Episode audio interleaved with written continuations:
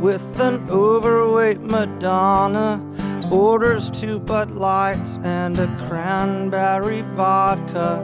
Marilyn Monroe dances dirty with Darth Vader. James Dean holds hands with the Cher impersonator. Atlanta, Georgia. Atlanta, Georgia. Hola a todos y bienvenidos a un nuevo episodio de, Pichos Salvajes Podcast, el, el podcast de la web Pichos Salvajes, como, como sabéis, como habréis podido deducir por el nombre. Eh, raro verme a mí haciendo el rol de, presentador, pero bueno, ya sabéis los que lleváis un tiempo siguiendo el béisbol que a veces se te lesiona el, el abridor en, en el calentamiento y hay que llamar al long reliever de última hora para que salga a, lanzar. Ya en nuestro caso se nos ha lesionado los abridores, el long reliever, el utillero y, y, todos los lanzadores posibles. Así que han tenido que llamar al DH de turno a, a, a cubrir. Espero que, que quede bastante o lo más digno posible. Y bueno, para compensaros que no todo es malo, eh, tenemos a, como invitado al, al, hombre que más sabe del tema eh, en España, la voz de, del béisbol. A ver si por lo menos da un poco de, de vistosidad al asunto. ¿Qué tal, Fernando? Muy buenas, John. ¿Qué tal estás? ¿Qué tal? Supongo que un poco peor que tú, porque estarás contento con cómo, con cómo ha ido el fin de semana por, por los estadios de Norteamérica, ¿no? No sé por qué dices eso, no tengo ni idea, no, no, no, no, no sé a lo que te refieres. bueno, ya supongo que supongo que lo sabréis todos más o menos, pero los Braves pegaron una barrida importante a los Mets el, fin de semana. Y eh, pues bueno, eh, se dio la vuelta, una vuelta importante a la clasificación de la Liga Nacional eh, de la división este y han acabado después de 175 días con los Mets comandando la división han acabado los los Braves eh, llevándose el título. Muchas felicidades ante todo que encima no, no solo no se le ve ahí pero ha traído la camiseta de, de Chipper Jones que es famoso por todo lo que quería a, a los Mets el bueno de, de Chipper eh, bueno yo esto lo, lo, hemos hablado alguna vez que no has estado tú, hablamos si te parece primero un poco de, de esta serie que yo creo que ha uh -huh. sido la, la, gran serie del fin de semana, del último mes y quizás de, de toda la temporada. Eh, porque yo lo he comentado alguna vez que creo que este, esta, este revolcón en la clasificación no ha sido tanto de mérito de los Mets como quizás fue el año pasado el, el, bajón que tuvieron en la segunda parte de la campaña, sino mérito absoluto de, de, los Braves. Los Mets han seguido ganando partidos prácticamente al 60%, pero los Braves han arrasado en, en la segunda mitad de temporada. No, eh, totalmente de acuerdo, John. Eh, hay que tener en cuenta que, eh, por un lado, los, los Mets es un equipo sensacional, porque lo son equipo muy bueno. Un equipo que gana 100 partidos, como han conseguido ya esta temporada, y son contadas ocasiones que lo han logrado durante el transcurso de su, de su historia. Eh, sinónimo de equipo francamente rocoso, muy poderoso. Y cuando tú presencias un, como tú lo has mencionado, un revolcón, a ver, los Braves van a terminar liderando la clasificación, ¿cuánto han sido? ¿Ocho, nueve días? Lo, lo, que es más importante es que la terminas liderando el último día de la competición. Sí, sí, ¿no? es, es, está claro. claro. Liderar la división en el partido 160 sí. no le importa a nadie. Pero si tú te fijas, lo que ha sido el fin de semana, ¿vale? Es un sweep, es un barrido. Eh, ahí se han podido mostrar algunas de las eh, virtudes que hicieron a los eh, Braves campeones el año pasado. Y claro, tú echas un vistazo y dices, eh, esos partidos, no te creas que hubo un despliegue, vamos, que, que, no es que pasara por encima Atlanta Braves a los New York Mets, no, no, partidos muy disputados, atmósfera de playoffs, nivel de playoffs, que es precisamente lo que se espera de dos conjuntos, eh, que esa serie precisamente, y tú lo mencionabas, eh, creo que esa la teníamos señalada de, desde hacía bastantes semanas y sobre todo viendo lo que podía discurrir, ¿no? Cómo pueden desarrollarse los acontecimientos. Dice, si los Braves tienen opciones de poder superar a los Mets, ese debe ser el momento clavo. Claro, también es verdad que tienes que estar muy, muy cerca, que es prácticamente lo que han conseguido, ¿no? Es decir, iniciarse la serie y estar, pues, pues eso, a un partido de, diferencia.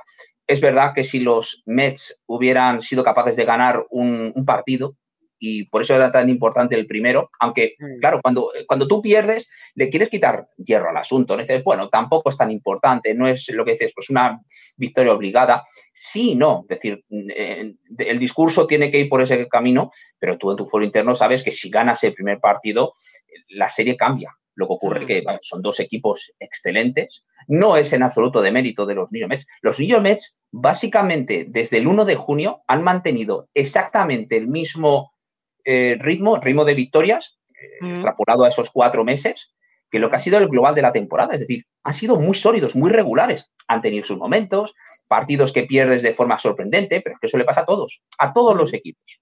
y, lo que ocurre, claro, es que al otro lado tienes un equipo que básicamente esos últimos cuatro meses han sido eh, o han ganado, y no es poco tiempo, a ritmo de, una de las mejores temporadas de todos los tiempos. Es decir, que son a ritmo de, ¿cuánto? 113, 114 victorias en una temporada de 162. es una barbaridad. y es que mm, quizás, a ver, no creo que los Braves sean ese equipo, es decir, un equipo de 114 victorias. Sí que era un equipo con un potencial de mejorar muchísimo lo que fueron unos primeros semanas, meses muy dubitativos. Lo que ocurre es que todo ha sido, todo ha cuadrado, todo ha encajado y con margen de mejora. Es decir, tú miras, profundizas un poco en los Braves más allá del último, la, serie y los últimos partidos que se ha marcado Matt Olson, ¿crees que hay margen de mejora con Matt Olson? ¿Crees que hay mejora, margen de mejora, por ejemplo, en segunda base si recuperas en algún momento a Osi Alvis? En el left field, Ronald Acuña Jr., que es uno de los mejores jugadores de este deporte y que esta temporada ha sido tremendamente regular, que si se calienta es un factor muy diferencial en postemporada, pues sí, todo ha encajado para que precisamente los Braves hayan terminado siendo ese rodillo que les ha permitido ganar, eh, oye, que no es poca cosa, que son cinco títulos divisionales consecutivos. Ningún equipo ahora mismo puede presumir de eso. Es que yo creo que, los Braves, lo, la clave seguramente ha sido eh, la resiliencia pese a la baja inicial de, mm, de, Acuña, el que no ha estado al 100% en toda la temporada, no por lo menos al nivel que nos había acostumbrado en los últimos años. Las lesiones de Alvis y demás, las lesiones en, en la rotación, pero han tenido una capacidad de, de, hacer equipo. No ha habido, si tú miras las estadísticas en general de Atlanta, sí, quizás eh, Austin Riley eh, y Dansby Swanson quizás son los números que destacan más, igual como Matt Olson, pero ha sido más una labor de equipo, no hay una cosa que digas, este jugador ha sido la clave, como puede ser los Yankees, sobre todo al final de, temporada, eh, Aaron Judge o, José Ramírez, quizás en los Guardians. Ha sido una labor de equipo de sacar piezas que han ido cubriendo todos los bajones. Con las lesiones de Swanson, pues aparecía eh, Bogon Grissom y tal. Eh, ha sido, eh, y bueno, Spencer Strider, lo hemos ido hablando de temporada, ha sido una gran labor de equipo la de estos Atlanta Braves en, en 2022 sí, eh, gente que a lo mejor no te esperas, o sea, no te esperas el rendimiento o un rendimiento de esta magnitud, ¿no? De Michael Harris II, no te esperas un rendimiento de esta magnitud de, eh, Spencer Strider, que habrá que ver cuál puede ser el factor precisamente cuando, eh, o si puede ser un factor cuando empiecen los playoffs. El tener el bye de la primera ronda de playoffs es capital en ese sentido, es capital para darle un poco más de margen.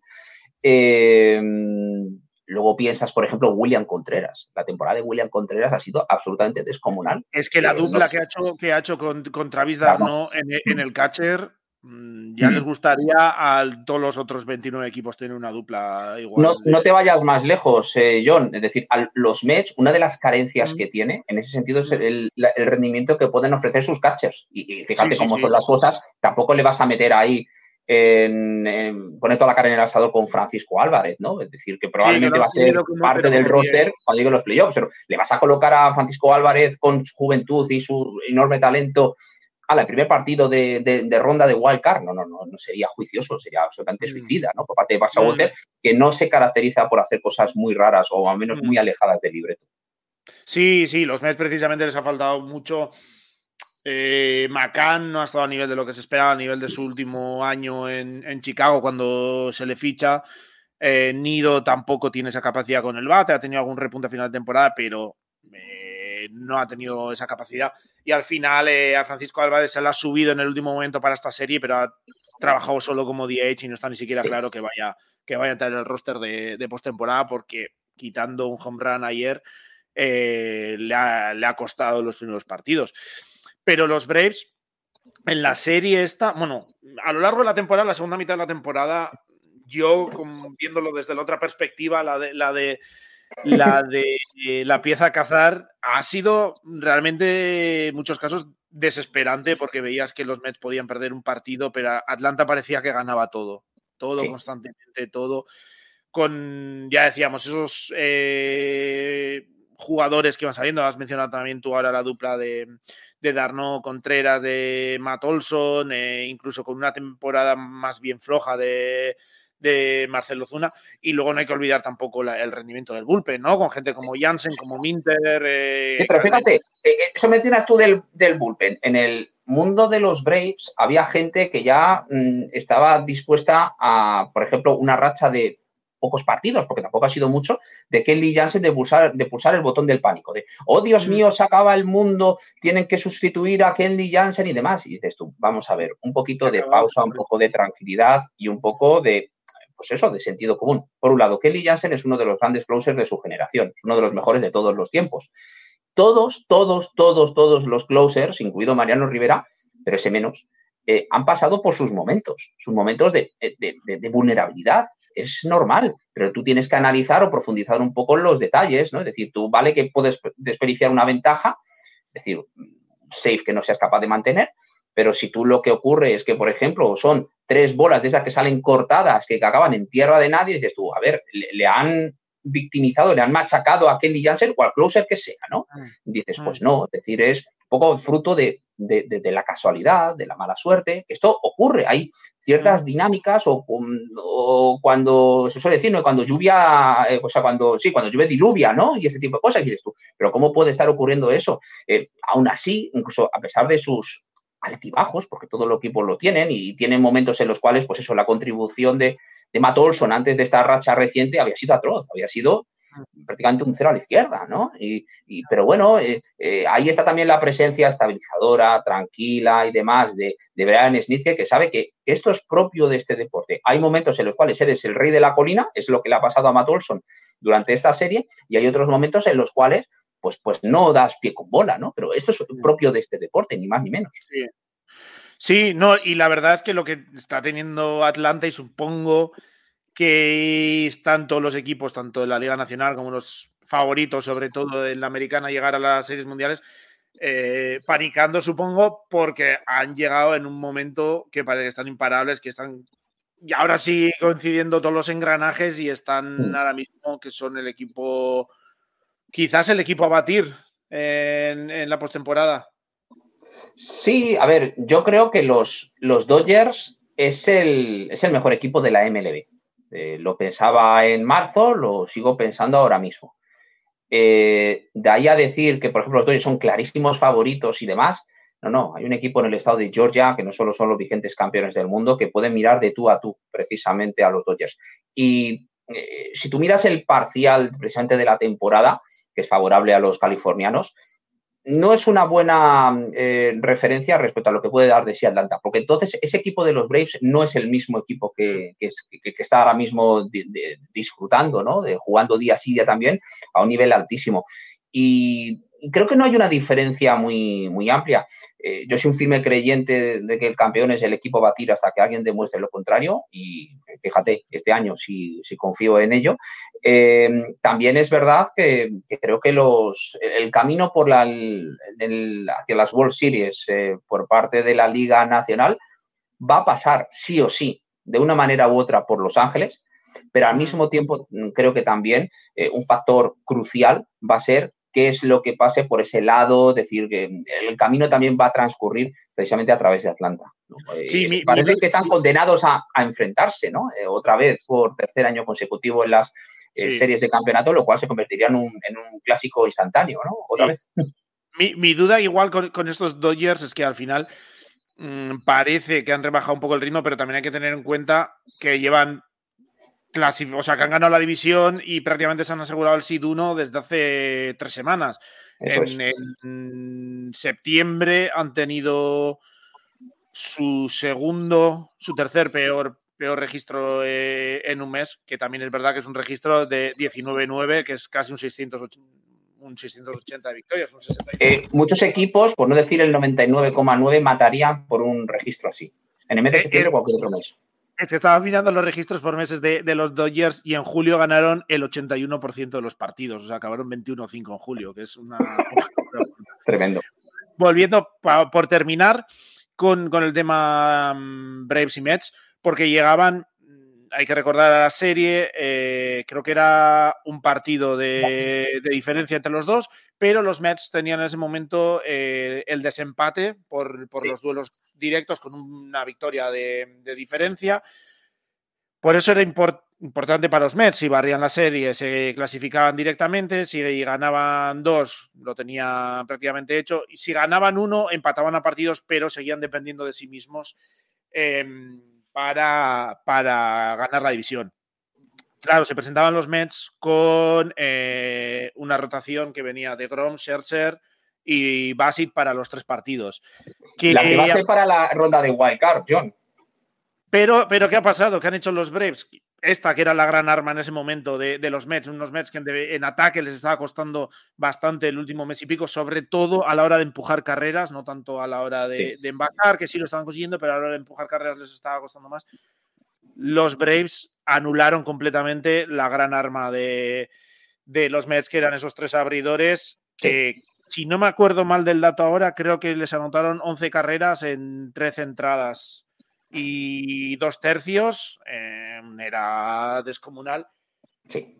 Em, yo creo que también para los Mets es un golpe anímico importante en ese sentido, ¿no? Porque la las piezas que pensabas que te iban a dar ese punto extra que iban a ser claves también luego de cara a postemporada, pues te meten por lo menos la incertidumbre en el cuerpo. Entonces no sé cómo ser más de mérito de, Nueva York, más mérito de Atlanta de haber podido desactivar esa arma.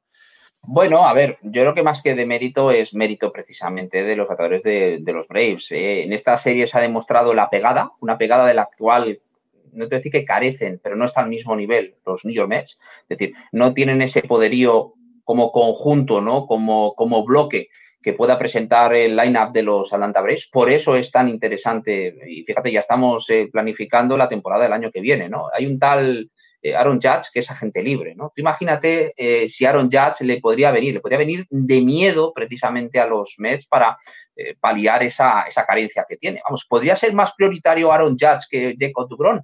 pues bueno, eh, es, un, es, un, debate interesante, ¿no? Que en su momento podemos llegar a, tener, ¿no? Pero eh, sí que es verdad que, que, tanto Jacob Dugron no atravesaba un buen momento, eh, ha, tenido ciertos, ha tenido ciertos problemas físicos Max Scherzer, es decir, no estaban en plenitud de facultades. Por esto no quiero justificar lo que ha sido, pues, como tal un rendimiento sensacional del turno de bateo de, Atlanta, ¿no? Pero esto lo que demuestra es que la pegada, pues el saber competir, el mantener los partidos apretados, el tener un bullpen sensacional, es lo que te permite muchas veces desequilibrar la balanza. De ahí a que a lo mejor después de esto eh, hayamos, tengamos que coger y, y decir, oh Dios mío, desde el mundo de los Mets, esto, esto no vamos a llegar a ningún sitio, vamos a quedar eliminados y todo esto no merecemos nada, dices, hombre, creo que hay que tener un poquito de pausa, ¿no? Es decir, es una serie durante la eh, temporada regular. Es verdad que no has tenido el resultado que, a ti te hubiera gustado, de allá poder pensar que los Mets hay que ya anularlos para eh, la, opción es del, título. No, no, no, no. Me parece que es un equipo sensacional. Lo ocurre que en esas series, en ese ambiente, en el Trust Park y demás, con toda la presión que se estaba generando, pues ha de un equipo que ha sabido moverse muy bien en los momentos puntuales, más allá de ese concepto de la, de la pegada, la capacidad de sacar la pelota del campo en un momento dado. Sí, sí, yo creo que hablabas, creo que en los Mets tiene una labor importante antes de enfrentar la, la wild card, de volver a subir un poco la moral, porque al final como dices, es, un equipo que parece que ha sido ahora un fracaso no haber ganado la división, pero ha sido un equipo que ha tenido la división 175 días, que ha ganado 100 partidos. Solo es la cuarta vez en la historia de, la franquicia que gana 100 partidos. Y si ganan hoy, eh, sería el, segundo mejor balance en la historia del equipo. Y un equipo que ya estaba clasificado a playoffs hace tiempo, ahora tienes que ganar a los padres, pero tienes la ventaja de campo que se juegan los tres partidos en, eh, el City Field. Luego sí que te tienes que enfrentar a los Dodgers, pero bueno, hay que enfocarlo que es una serie quizás más corta, que quizás tienes más motivos, no les pillas eh, cansados y que ya organizan la rotación como ellos quieren, pero bueno, hay que ir, hay que salir a por todas. Por cierto, que decías lo de la off-season de Grom y demás, que se había rumoreado mucho la opción de De Grom a los Braves, pero ya se está. Creo que los, los Braves han renovado a, Charlie Morton, un año y 20 millones y una opción adicional de club de un año más por otros 20 millones, que no sé si eso puede cerrar las puertas. En algunos sitios ya están diciendo que puede cerrar un poco las puertas a, a De Grom. Yo lo tengo, yo lo tengo clarísimo. Aún así me parecía muy, vamos, muy salto de fe el, que los Braves se embarcaran en un compromiso como ese, porque es que no va a ser un compromiso ni pequeño en tiempo, ni sobre todo en cuantía económica. Y, lo de Charlie Morton, es verdad que no estamos hablando de un jugador del mismo nivel, pero es alguien que se sabe batir muy bien en distancias cortas, en los playoffs, que es un veterano que, que te ofrece cierta estabilidad que ese salario evidentemente ahora se ha convertido en garantizado porque era una opción del club para el año que viene. Ahora ha convertido que esa opción del club del 2023 es garantizado y ahora pasa otra opción del club para 2024. Así prácticamente los Braves tienen cerrada ya la rotación, prácticamente lo tienen ya todo eh, solucionado a falta de saber qué es lo que pasará, por ejemplo, con Dasby Swanson, ¿no? Pero, pero sí, yo creo que, en el tema de Jacob Dugron es un fichaje o al menos es un jugador pues que estando sano marca diferencias. ¿Cómo no va a marcar diferencias precisamente eh, Jacob ¿no? Pero que es, eh, es una situación realmente eh, fascinante respecto a lo que pueda ocurrir. Vamos a cambiar un poco de, tercio, porque quizás, aparte de la serie de, los Mets, luego comentaremos también eh, los equipos que se han clasificado para postemporada, porque también ha habido alguna alguna historia importante ahí de rachas eh, negativas que se han roto y demás, pero quizás la otra gran, historia de las últimas semanas ha sido dos carreras por récords individuales eh, históricos. Por un lado, eh, Pujols intentando llegar a los 700 home runs, que ya lo consiguió hace tiempo. Ahora también ha superado a, a Babe Ruth en el número de carreras impulsadas. Y por otro lado, el Aaron Judge batiendo el mítico récord de, Roger Maris, el de 61, que ya sabes que existe la película, si alguien quiere verla está muy bien para, conocer un poco la historia de cómo batió aquel récord Roger Maris. Eh, ¿Cuál de los dos te parece más impresionante? ¿Llegar a 700 home runs en, la carrera y batir a iconos como, como Babe Ruth y compañía en ciertas categorías? ¿O los 62 que de, de Yachts hoy. Eh, menudo aprieto en el que me colocas, ¿verdad, John? sí, a ver. Aquí, prometemos que te, vamos a tratar lo mejor posible, pero no que te lo vamos a poner fácil. Hombre, de eso se trata también y nos lo pasamos bien comentándolo. Mm, a ver, yo creo que son dos, dos hitos, dos logros absolutamente extraordinarios.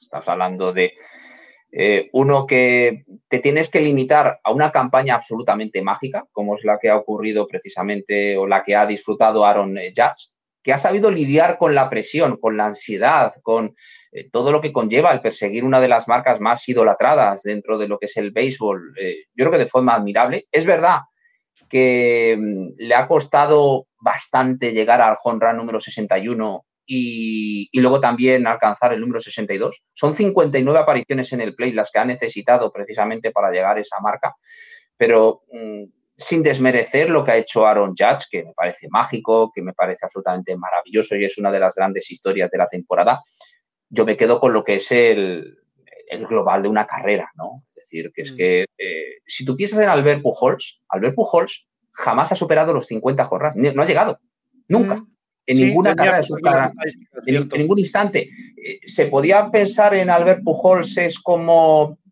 el Hank Aaron de la era moderna o de la era más reciente? Sí, tú, tú echas un vistazo a Hank Aaron, que consiguió 755 home runs, y Hank Aaron jamás llegó a los 50, jamás, pero hubo, eh, eh, prácticamente eran muchos años, 40, 45, 47, 43, 42, en, en, esa dinámica, ¿no? Y eso es lo que mm. le ha ocurrido a Albert Pujols durante gran parte de su carrera deportiva, especialmente en los 11 primeros años en, en St. Louis.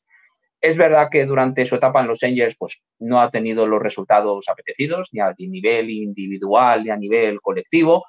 La cuestión física también ha, pues, ha influenciado ¿no? en, ese, en ese sentido. Y sí que parece que ha encontrado una segunda, tercera juventud, como quieras entenderlo, después de que los Angels se le cortaran. La marcha a los Dodgers, el regreso ya definitivo para su último año, precisamente ante su, a la que fuera su afición en St. Luis, yo creo que le ha dado una inyección de, motivación absolutamente extraordinaria. Sin embargo, si tú me preguntas, por ejemplo, en, respecto a Pujols, eh, en mar, finales de mayo, principios de junio, entonces Pujols había perdido muchos turnos de bateo y no te voy mm. a decir que estaba, em, a ver, no a riesgo de ser cortado ni nada por el estilo, ¿no? Vamos, nada más lejos de la realidad, pero sí que se veía muy complicado el, escenario de poder llegar siquiera a la figura de, de Alex Rodríguez, porque se paraban muchos home runs, pero es que la segunda mitad de la temporada Albert Pujols, incluido por ejemplo su aparición en el home run derby, ha sido de ensueño. Ha sido una de las mejores últimas temporadas que se recuerdan de toda la historia de, es una leyenda. El que tú no pienses en Pujols como un gran pegador, ¿no? En ese sentido, un hombre que busque el home run. A lo mejor hay otros que han tenido campañas individuales mejor pero es siempre la regularidad, la consistencia que le ha caracterizado y luego, pues bueno, una capacidad innata de producir carreras, ha, estado bien rodeado, más allá de la capacidad propia, ¿no? Es decir, cuando tú has tenido a tanta gente tan buena que, estaba en base cuando tú bateabas, es lo que te ha permitido, después de eso, de 22 años, el que seas capaz de, precisamente superar a un, a un, mito como, como Babe Ruth. Eh, se ha hablado también, por cierto, en el caso de, Pujol, sobre si, eh, si no hubiera habido el año de la pandemia, y si, eh, si no hubiera habido tantas lesiones, pues que hubiera podido superar, por supuesto, a Beirut, en, lo que a Honran se refiere, incluso a lo mejor a Hank Aaron y, a Barry Bonds. Eh, ya, eh, si mi padre fuera mi tío, yo sería primo hermano mío. ya, eso, eso es un, no te voy a decir que es un brindis al sol, pero no sabes cómo se pueden desarrollar los acontecimientos. Mm. Es verdad que si tú sumas potencialmente los turnos de bateo, te podría dar opciones, pero no sabes. Lo mismo a lo mejor tienes esa oportunidad y, el siguiente partido te lesionas y te lesionas de gravedad o, el paso del tiempo, ¿no? El desgaste propio de, esta actividad. Eh, lo que sí nos, lo que nos tenemos que quedar es que hemos presenciado, yo creo que dos carreras, dos persecuciones, dos hitos absolutamente maravillosos, el de Judge a nivel individual, el de Pujols eh, a nivel tanto individual, sobre todo colectivo, o, englobando toda su carrera deportiva, y somos unos absolutos privilegiados para haber disfrutado de algo así de esta magnitud en este 2022. Em, yo creo que seguramente lo de Bonds, o perdón, lo de Bonds, lo de Pujols, quizás es más, tiene un toque más especial en el sentido de que es un, logro de toda la carrera, que es un hombre que ya se va a retirar, lo ha conseguido unos días eh, antes de retirarse. Y en el fondo lo que decías tú también, que es un hombre que en los últimos cuatro o cinco años parecía que ya estaba de capa caída, que ya en cierta forma pues intentando agotar los años de, contrato que podía tener y demás. Pero este resurgir que ha tenido en la segunda mitad de, campaña hasta conseguir pasar de los 700 home runs y encima con una cierta... Em, con una cierta solvencia, porque al final con pues varias eh, jornadas por delante. Ha estado sobrado, o sea, es que ni siquiera hemos tenido la, incertidumbre sobre lo de Aaron Judge. ¿Va finalmente ser capaz de conseguir lo de Roger Maris? El, tiempo te dice, y el sentido común, y lo que has visto en las últimas semanas, dice que sí, pero esos 59 turnos de bateo que te mencionaba antes para necesitar el número 61 y el 62, es que no te voy a decir que es lo normal, es lo normal para cualquier persona, decir, estándar, ¿no? Normal, bueno, eso, eso ni siquiera, ¿no? A no sé que te llames George Constanza. Pero, pero sí que es cierto que, bueno, son las propias dinámicas y, ves como, por ejemplo, mientras que Pujols ha sido pues mucho más regular, mucho más consistente y han dado pues con, cierto margen, lo de Judge, pues había un momento en el cual dices, oye, pues que a lo mejor no termina consiguiéndolo, ¿no? Más allá de que le realizaran lanzamientos dentro de la zona de strike o no y demás, ¿no? Pero, pero, pero sí que sí que ha sido dos, mm, a ver, dos caminos hasta conseguir esos hitos, eh, cuanto menos, bueno, totalmente diferentes, ¿no? Uno más eh, sobrados y otro un poco más apurado, como el de Aaron Judge, que aún así ha sabido lidiar con la presión. Yo creo que, que, es lo que a mí más me llama la atención de forma realmente sensacional. No, no, ¿No te da un poco quizás la sensación con lo de Yach? Igual es una percepción mía, estoy totalmente equivocado. Que ha habido mucho más seguimiento a llegar a los 61 home runs que a este 62 que superaba el récord, porque no he visto una, una presencia tan grande. El otro día con los 61 estaba el hijo de Roger Maris en el estadio, le saludó, etcétera, pero no he visto quizás, que igual es una percepción mía, no, no lo sé. Sí, a ver, el que alcances, ¿no? Decir que está bien, que es, que es maravilloso, ¿no? Pero lo lógico es que, bueno, esa misma cobertura o esa misma no sé, eh, intensidad se, mantenga precisamente hasta que consigas el número 62. Que además uno de los alicientes precisamente para esta última jornada es dónde va a dejar el listón Aaron Judge. ¿Va a ser capaz de superar alguno más? Es decir, o, va a incrementar esa renta de ese Te iba a preguntar ahora, porque estaba mirando la lista de jugadores en activo y, el siguiente en poder llegar a 700, bueno, es Miguel Cabrera, pero le faltan ciento y pico que no, llegará. Que no va a conseguir. Y luego el siguiente está muy, muy lejos, le falta todavía más de la mitad del camino. Eh, ¿Cuál tardaremos más en ver superado? El, o el siguiente jugador que llega a 700 o alguien que supere el récord que ha puesto eh, que creo que lo de los 700, veo más factible hasta cierto punto lo de los 62, porque 700 hemos tenido unos años, o todo el 2020, complicado y que te ha limitado muchos turnos de bateo, muchas oportunidades al bate, ¿no? Y, mm. los globales, por ejemplo, en hits, en carreras impulsadas, en home runs y demás, pues se van a ver eh, afectados pues precisamente por esos 100 partidos más o menos que, que, han podido disputar menos. Luego las lesiones. El que creo que más allá de luego Miguel Cabrera y demás, creo que, el siguiente sería, creo que sería Mike Trout, ¿no? Pero, sí, sí, creo que era Mike Trout, es que lo, tenía y esto, pero sí. le, faltan eh, algo menos de la mitad, pero es que yo no tengo tan claro que volvamos a ver a alguien que llegue a los 700 con runs. A lo mejor dentro de, pues eso, muchísimos años, eh, puede ocurrir. Uno podría pensar, bueno, con el poderío de Giancarlo Stanton, pero Giancarlo Stanton, que, que decir, es mayor, no es tan mayor, eh, ah. pero lo que ocurre que, a ver, el historial médico, eh, se pierde demasiado. que sea alguien pues tan, tan grande y demás, que esto con el paso del tiempo se puede ir notando, ¿no? creo que en todo caso el que mejor lo podría tener también por juventud y demás podría ser Trout, pero aún así tú miras también el historial reciente de Trout y, se ha perdido muchos partidos, ha perdido demasiados para poder llegar a los 700.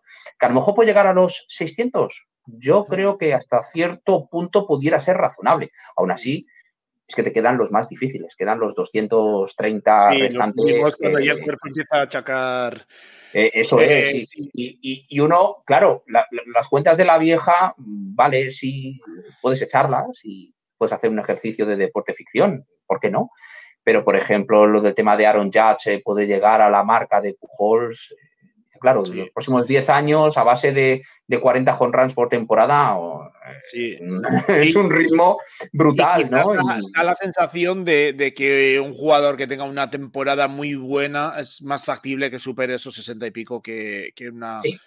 Eh, aún así, yo creo que más allá de que si la bola es propicia a ello y demás, vamos a ver los cambios del, mm. pitch clock y demás, cómo puede influir también en ese sentido, porque tienen menos margen para recuperarse los pitchers, pero veo más factible, sinceramente, que alguien llegue a los 61, 62, que evidentemente ya tiene Aaron Judge, a lo de los 700.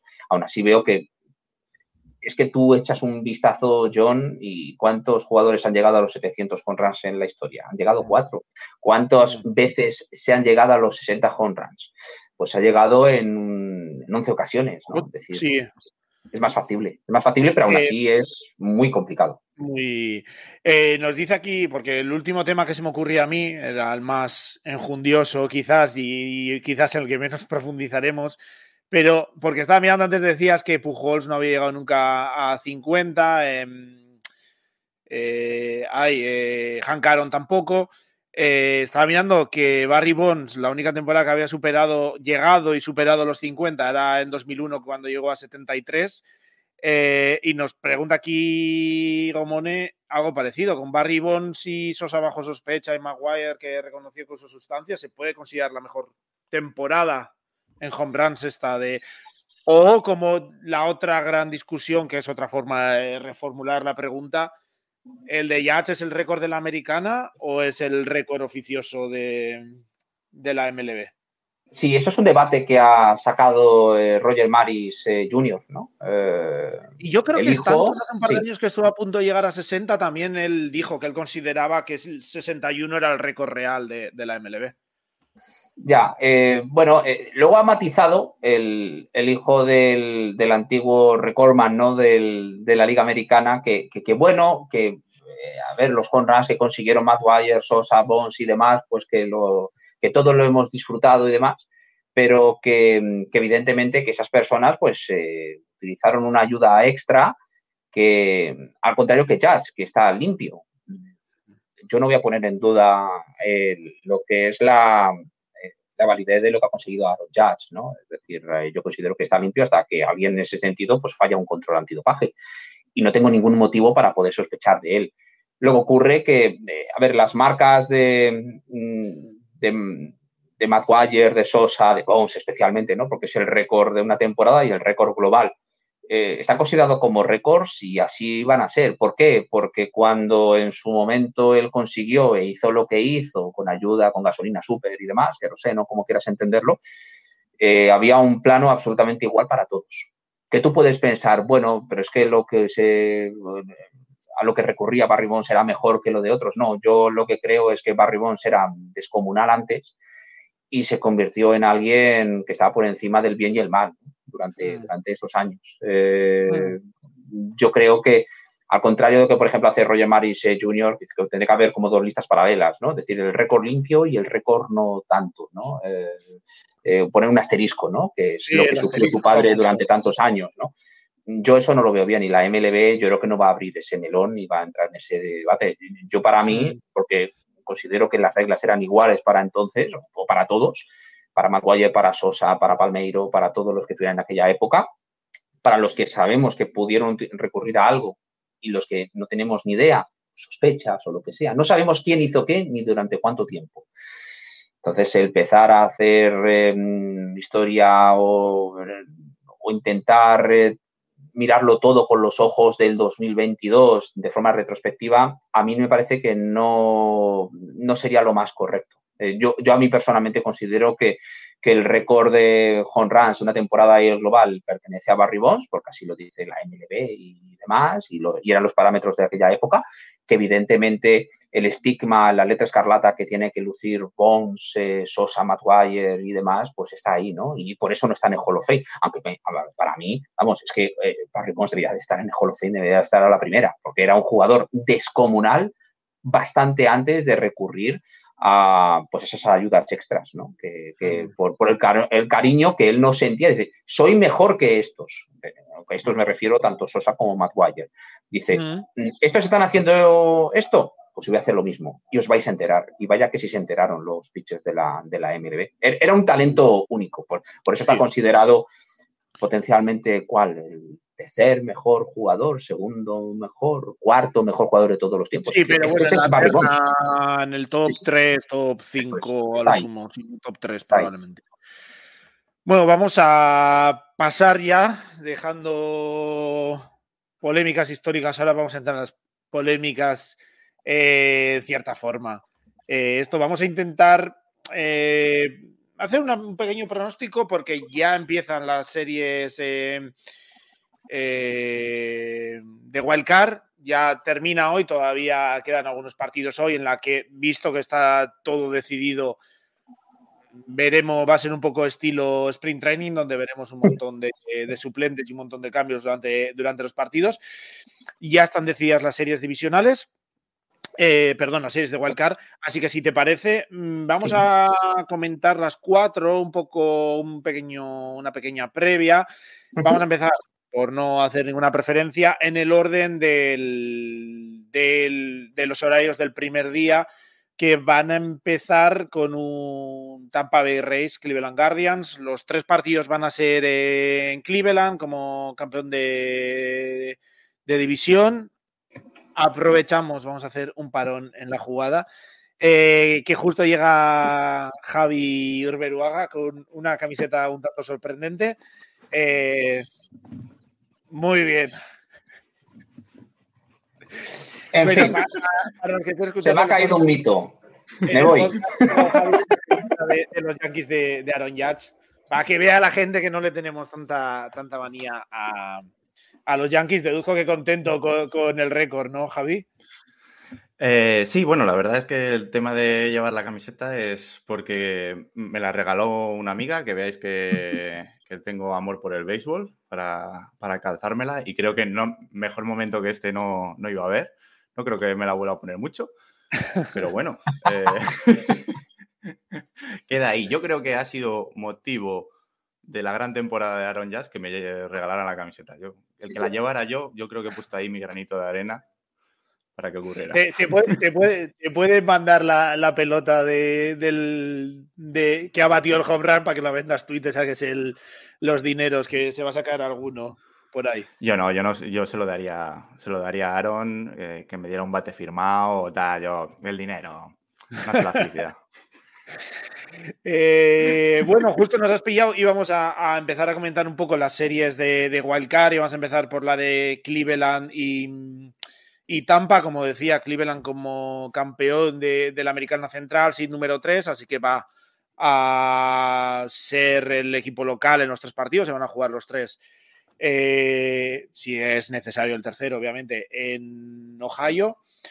No sé cómo lo veis, porque eh, para mí a priori puede parecer una de las series por talento y demás menos o la menos interesante, pero a mí es una serie que me llama mucho la atención porque creo que son dos equipos eh, muy similares, con rotaciones potentes, quizás un poco más amplia la de Tampa, sobre todo ahora que ha vuelto Tyler Lasno y que lo ha hecho eh, muy bien en los dos, las dos titularidades que ha tenido. Eh, y dos equipos que utilizan luego mucho el bullpen, mucho movimiento, mucho buscar ventajas de matchups, de platoons, etcétera, y que exprimen al máximo los recursos que tienen. Entonces, no sé cómo lo veis, pero yo creo que es una serie que para todas esas pequeñas intrahistorias y de manejar un partido, la labor del, manager va a ser muy, muy entretenida. Dale tú, Fer, que estamos hablando. Javi, si quieres, que ya que has llegado nuevo, dale. Ya, pero yo estoy todavía colocándome y creo que lo que diga Fernando, yo, yo, yo, yo, yo matizo, yo matizo Fernando pues, que lo que diga eh, Fernando es más importante. sí, a ver, yo, creo que a lo mejor no tiene mucho sex appeal esa, esa serie entre los Cleveland Guardians y los Tampa Bay Rays. Sin embargo, eh, lo que he dicho esta mañana con, Pepe Rodríguez, eh, si tú echas un vistazo a lo que fueron los partidos de la semana pasada, que fue además en el mismo campo, en el Progressive Field, en Ohio, eh, fueron tres partidazos, pero vamos, extraordinarios. Estás hablando de tres partidos decididos por una carrera, dos en entradas extras, partidos con atmósfera y, también plantados como los que van a ser precisamente eh, los encuentros de, playoffs. Eh, los Guardians son precisamente un equipo reciente casi contracorriente, es un equipo que no tiene mucho poderío, esa pegada que antes mencionaba respecto a los Atlanta Braves y que normalmente te permite tener más opciones para recorrer todo el camino, pero es un equipo muy interesante, es muy atlético, muy buena defensa, tiene una rotación sobre todo con, los tres pitches que van a poner en liza, ¿no? Saint Bieber, eh, Tristan McKenzie y eh, Cole Quantrill que, se mueven como, vamos, como pez en el agua, ¿no? Eh, más en este campo, especialmente Cole Quantrill, que se ha pasado toda la temporada imbatido. Eh, es un club que, quizás a lo mejor puede favorecer que los Tampa Bay Rays, verdad que recuperan a Tyler Glasnow, han tenido bajas, el que no pueda estar Brandon Lowe y demás, pues, pues es una baja sensible, igual que Kevin Kiermaier. Em, creo que el jugador clave precisamente para los Reyes era, es y seguirá siendo es Wander Franco. Eh, Wander Franco no tuvo unas malas eh, series precisamente contra los Guardians y necesitan que Wander Franco esté, como dicen por allí, todo, todo his game, ¿no? Es decir, que esté a su nivel más eh, porque le precisan, le necesitan como el comer para ser capaces de superar a unos Guardians que tienen una rotación, tienen un bullpen descomunal en el tramo final de los partidos y con la defensa, la capacidad de poner en contacto la pelota y demás, creo que tiene opciones, más allá de que sea el cabeza de serie número 3 como campeón divisional, eh, creo que tiene eh, más opciones de poder progresar y cruzarse contra los New York Yankees. Pero eh, si algo nos demuestra precisamente los playoffs es que cualquier cosa es posible, ¿no? Y, además, al ser una, una eliminatoria al mejor de tres partidos, fíjate el margen de maniobra que tienes, ¿no? Es decir, eh, es, nulo, es prácticamente inexistente. Peor todavía que lo del wildcard game, ¿no? O mejor, porque el wildcard game es un partido y a tu casa si pierdes. Pero sí que creo que esta dinámica al mejor de tres partidos le va a venir muy bien. Que ya podemos volver al romanticismo de no, es mejor un wildcard game que una serie mejor de tres partidos, ya, pero este deporte va a lo que va y es ampliar los playoffs y, y cuanto más partidos de playoffs tengamos, aunque se pierda ese matiz único que le, que le hacía tan especial al wildcard game, creo que vamos a disfrutar mucho de esta, de esta serie, que a lo mejor no tiene sex appeal, como decía al principio, pero me parece que es una serie muy, muy interesante. Mm. Sí, yo por añadir, decir que en horario europeo es el que viernes y sábado viene a la hora del té y, y bueno, sí, a nosotros que... Más que la hora del té es casi la hora de la cena, Javi. bueno, a, la, a las 6 de la tarde... Sí. Sí, de la tarde cenas tú, a la, hora, a la hora del bocata de nocilla, vamos a dejarlo así. bueno, el caso es que el caso es que mm, mm, a nosotros que tenemos muchas ganas de playoffs, pues se pondrán muchos ojos desde aquí en, el, en, esta serie, aunque sí que es verdad, como dice Fernando, que a mí no me parece de las más atractivas, pero bueno, claro, todo depende de, los fanatismos. Es que a mí los Reyes en particular es un equipo que, yo no me es muy simpático y creo que su buen hacer eh, ha rozado en muchas ocasiones eh, los milagros y yo creo que eso pues no puede durar mucho tiempo. Entonces, em, como decías tú, John, en Telegram, creo que son dos equipos que juegan a, algo parecido y, va a estar disputado. El factor campo creo que va a ser importante y, eh, y, bueno, que, que, que Cleveland a pesar de ser famoso por lo que decía, por cosas del picheo, pues si miras, por ejemplo, el Word de sus jugadores, eh, no sé cómo lo han hecho, pero es ofensivo casi todo el mundo. Eh, entre Ramírez, Jiménez, eh, Rosario, Juan. Rosario, Juan, sí, es, han hecho un temporadón, se han sacado dos o tres novatos, colabora Miller colaborando muchísimo. Y el efecto Reis, eh, la postemporada que se hizo a Arena, no creo que la repita. Eh, está muy bien eh, también el descubrimiento. No lo, digas, no lo digas muy alto, Javi. veremos, veremos, porque hay gente que es que se crece en, en octubre. Um, no sé si queréis dar predicciones. Yo para eh, mí. Espera, un segundo que me vamos a preguntar. Chemi, así en frío, ¿quién, ¿quién pasa de ronda en el Guardians contra, contra Reis? Chemi. Hola. ¿Está conectando? Hola. ¿Nos oyes? Ahora sí. He llegado tarde y, hablado calla para siempre. He llegado tarde y, sin wifi. Todo maravilla. Bueno, el rey de la, el rey de la fantasy. Espera, espera, espera, queda una noche, queda una noche, Fernando, queda una noche. no, quiere, no quiere tocar la copa antes no me lo creo, no me lo de, creo, de que, no me lo creo. Final. Todavía no me Para lo creo, que no, sepa del fantasy, porque eh, yo creo que en la primera temporada hablamos del podcast, hablamos un poquito del tema, pero bueno, eh, como queda un poquito entre nosotros, ya sabéis que en la web de picheos entre los colaboradores, pues hacemos una fantasy todos los años de 20 integrantes y claro, es eh, esa muerte. El año pasado ganó Fernando, es el vigente campeón, y este año ha llegado a la final contra, contra Chemi, que eh, sorprendentemente le está, le está dando en el cuello. A mí me dijo Fernando de todas maneras, me dijo Fernando esta mañana que, que, cambiaba el título de la Fantasy por, por el título de división de los Braves. Hombre, sin duda. Me, me parece bien que solo la cambie por la división. Aquí se llevan la división y nosotros la, las World Series. Me parece. Me parece Hombre, perfecto. es que me parecía demasiado aquí esto de decir el, el, título de la Fantasy por el título de las World Series. Pero vamos, eh, estar en playoffs y tener el bye de la primera ronda, y ahí lo considero muy importante, sin duda. Bueno, Chemi, eso, te, te decía, pronóstico para, para esta serie. Race Guardians, por si no lo has oído. Sí, que creo que se ha vuelto a colgar. Así que bueno, yo si queréis os digo la mía. Yo veo en una serie a, a tres partidos, como decía Fernando, yo creo que los, los eh, Guardians que tienen un, una parte alta de la rotación muy potente y que luego quizás se les cae un poco y pueden tener una rotación un poco más profunda los Rays, creo que ganan un poco de ventaja los Guardians. Creo que luego tiene un bullpen un poco más, más sólido.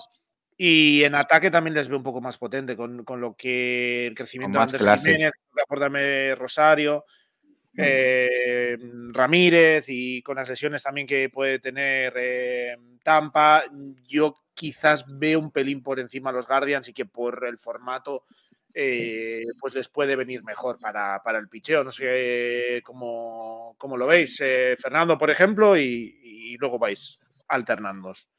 No, yo lo que dije al principio, creo que los Guardians es eh, favorito. Creo que además los cuatro emparejamientos, es decir, Cleveland Guardians, Tampa Bay Rays, en Louis Cardinals, eh, Philadelphia Phillies, Toronto Blue Jays, eh, Seattle Mariners, New York Mets, San Diego Padres, creo que en todos esos el factor campo va a ser bastante importante, teniendo en cuenta que este deporte es probablemente el cual el factor campo es el menos importante de los cuatro grandes, ¿no? Pero el ambientazo que va a haber en Cleveland, en St. Louis, en Toronto y en Nueva York va a ser va a ser muy importante. Y eso es un, y es un plus, ¿no? Precisamente para el conjunto local. Yo es que, de hecho, y sin adelantarme demasiado, creo que los Guardians, eh, entre otras cosas, van a hacer valor, eh, van a hacer valer precisamente esa, esa ventaja campo ante su público. Mm. Eh, Javi. Mm, yo soy breve, estoy de acuerdo en todo. Eh, van, a ganar, van, a, ganar los Guardians y, precisamente si, el partido por ser equipos similares está igualado, va a llegar Emanuel Clase y, va a marcar la diferencia. Chemi, a ver si ahora si nos puedes hacer. Yo no sé si me escucháis y si no me escucháis lo veo. Se ha vuelto a, quedar, ¿no? Va a quedar, va a quedar su opinión en el aire, me parece. En la duda. Bueno, ganamos, ganamos 3-1, así que vamos a dejar pasar a, los Guardians a avanzar de ronda. Eh, como os decía antes, Javi, los partidos son a las 6 y 5 el viernes, 6 y 5 también el sábado y a las 10 y 5 el domingo si es necesario, eh, hora peninsular española. El viernes, el segundo partido que vamos a tener a las 8 y 5 es el Phillies Cardinals, que también es una serie que yo creo, no sé cómo lo veis, pero de dos equipos que han venido al alza en la segunda parte de, la temporada. Eh, los Cardinals que han ido siempre por detrás, básicamente, de los Brewers en la central de, de la Nacional y en la segunda parte de la temporada otro equipo donde ha han granado todo al final, entre el arreón de Pujols, eh, Goldsmith, eh, claro, candidato yo creo al MVP en, la nacional. Eh, ahí se me ha ido arenado con otra temporada increíble eh, Wainwright y compañía también con ese último arreón de, su carrera.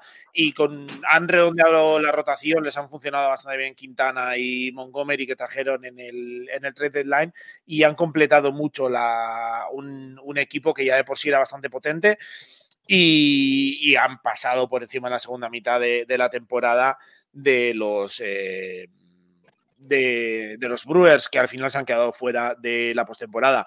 Y Filadelfia, que se ha llevado el último puesto en, en postemporada. Es el seed más, bajo, pero que al final tiene. También ha tenido una segunda temporada bastante. Una segunda parte de la temporada bastante buena. Y eso que ha tenido eh, limitado a Bryce Harper en, en el DH prácticamente todo el año pero la ofensiva con Rhys Hoskins, con Schwarber bateando home runs, que ha llegado a, 46 a final de, la temporada. Eh, la rotación tiene dos buenas piezas como, como Nola y Wheeler, sobre todo que encima han terminado ambos con muy buenas actuaciones la temporada regular, o sea que vienen en, en un muy buen ritmo. No sé cómo ves esta serie. Parece que, bueno, dos equipos que vienen en buena, con buenas sensaciones quizás un pelín por delante los, los Cardinals, que parecen un equipo quizás más, más completo. No sé cómo lo ves, Fernando. Sí, yo lo tengo claro. Eh, ser los Cardinals, a ver, no voy a decir que es claro favorito, ¿no? Porque una serie mejor de tres partidos, cualquier cosa puede ocurrir. Pero sí que les veo un equipo mucho más sólido, con esa defensa tremenda, ¿no? Que tienen, eh, ya sea en el diamante con, esas esquinas de Arenado y Goldsmith y luego lo que es la parte central, el segunda y short son tremendos, el outfield pues lo atrapan absolutamente todo, ¿no? Eh, tenemos el valor simbólico ¿no? y sentimental de la despedida de Albert Pujols y eh, yo personalmente, si mi equipo no gana el título, no me importaría absolutamente nada que Pujol se pudiera despedir levantando el trofeo del comisionado. ¿no? Y, aún así, evidentemente, mm, no quiero que eso ocurra porque prefiero que gane mi equipo y ya está. No creo que en ese sentido hay que ser sinceros. Sí, sí, hay que ser sinceros, pero eh, le considero un equipo eh, bastante, bastante potente, ¿no? De una buena rotación. Hay que tener en cuenta que las carencias o las limitaciones no se van a ver tanto en una serie al mejor de tres partidos. Tiene un bullpen que en el tramo final con Ryan Helsley pues es mucho más, a menos a mí me ofrece más garantías que el de los eh, Phillies. Es verdad que recupera por parte de Filadelfia Zach Wheeler, que es un starter de mucha enjundia, pues eh, es capital. Y si ellos quieren progresar, van a necesitar que tanto Zach Wheeler como Aaron Nola estén muy bien, que a Kyle Gibson se le vea cuanto menos eh, mejor y tengo de testigo mi fantasy, y eso que estaba casi siempre en el banquillo. Y lo, y lo cierto es que lo de las carencias, y aunque ha mejorado, este conjunto de Filadelfia no sabes cuándo van a hacer una de las suyas, ¿no? Es decir, la defensa no es buena, ha mejorado respecto al principio de la temporada. Este es uno de los escasos ejemplos, por cierto, en lo cual un cambio de eh, mediada la temporada, tenemos otro en el lado del cuadro, ¿no? Con Toronto, pues ha surtido efecto, ¿no? El cambio de entrenador. Eh, señor Snyder en Toronto y con Thompson precisamente en Philly, pero creo que, que St. Louis en este caso a mí me parece que es claro, claro favorito a, precisamente a, progresar y cruzarse precisamente con Atlanta Braves en series de división. Javi, ¿cómo, cómo lo ves tú? Antes de decirte, te, nos comenta por línea interna, hoy qué, profesional suena eso, por el Telegram, eh, Chemi, que, que le, que le disculpemos ante la gente y ante Fernando que, la conexión hoy, su conexión no da más de sí y que lo ha intentado, pero que no, que no puede ser. Nada, sobre, sobre, este, sobre esta serie, mm, comentar, por dar dato, dato curioso, es que eh, los Phillies hace 11 añazos ya que no, que no se presentaban en playoffs y que la última vez que estuvieron fue hasta un quinto partido contra los Cardinals, bastante famoso. O sea que se vuelven a enfrentar, vuelven a proseguir su paseo por postemporada donde lo dejaron. En un año, Javi, perdona que te interrumpa, en el cual eh, Filadelfia se las prometía muy felices tenía Ray Halliday, tenía Cliff Lee, lo tenía todo para ser campeón y fíjate, y, fue además el último partido, bueno, en ese último partido, de la última jugada cuando se rompe el Aquiles Ryan Howard y ya no volvió a ser el mismo. Esa época de, con Rollins, Howard, eh, ah, sí. Eh, sí, sí, eh, vamos, marcó época y, durante tres, cuatro, no sé si cinco años fueron los jefes del este y metían mucho miedo solo se llevaron una serie mundiales, pero podía haber sido mínimo otra más, como suele ocurrir en muchos, en muchos casos. Pues nada, eh, lamentablemente para ellos, yo creo que no llegan todo lo en forma que tal. Está claro que los Phillies son ese equipo que ha entrado de gratis este año, que otros años no hubieran entrado, que son ese, ese puesto de regalo de, la MLB para, para esta postemporada expandida y que em, aunque tienen grandes armas individuales y mucho corazón que le aportan los, los, que llevan ahí unos añitos como Aaron Nola o Zach Eflin, que por cierto está sonando para,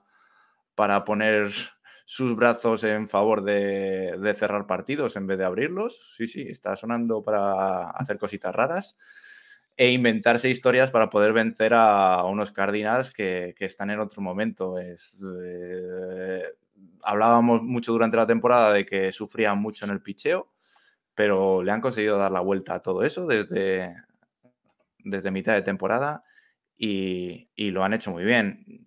Yo creo, a ver, no quiero pecar, no quiero pecar de que solo apostemos a lo fácil y a los equipos locales, pero creo que esta serie para mí es la más desequilibrada de todas. A mm. favor de Cardinals, claro. Sí, sí, yo voy también un poco por ahí porque creo que aunque los dos equipos, como decía, lo vienen haciendo bastante, bastante bien en la última, eh, las últimas semanas.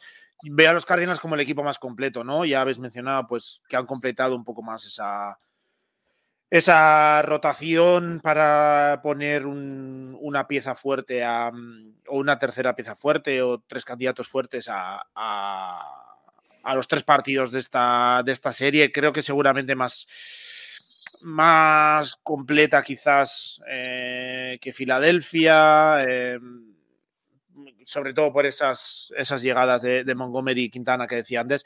Eh, no sé quién pondrá de, tercero en Filadelfia, si pondrán a Noah Sindergaard o a Ranger Suárez, que les ha dado una gran más, Suárez a lo mejor. Lo ocurre que no tengo ahora mismo. Eh, Sindegar no tiene experiencia o, tanta en el bullpen. Suárez yo creo que más.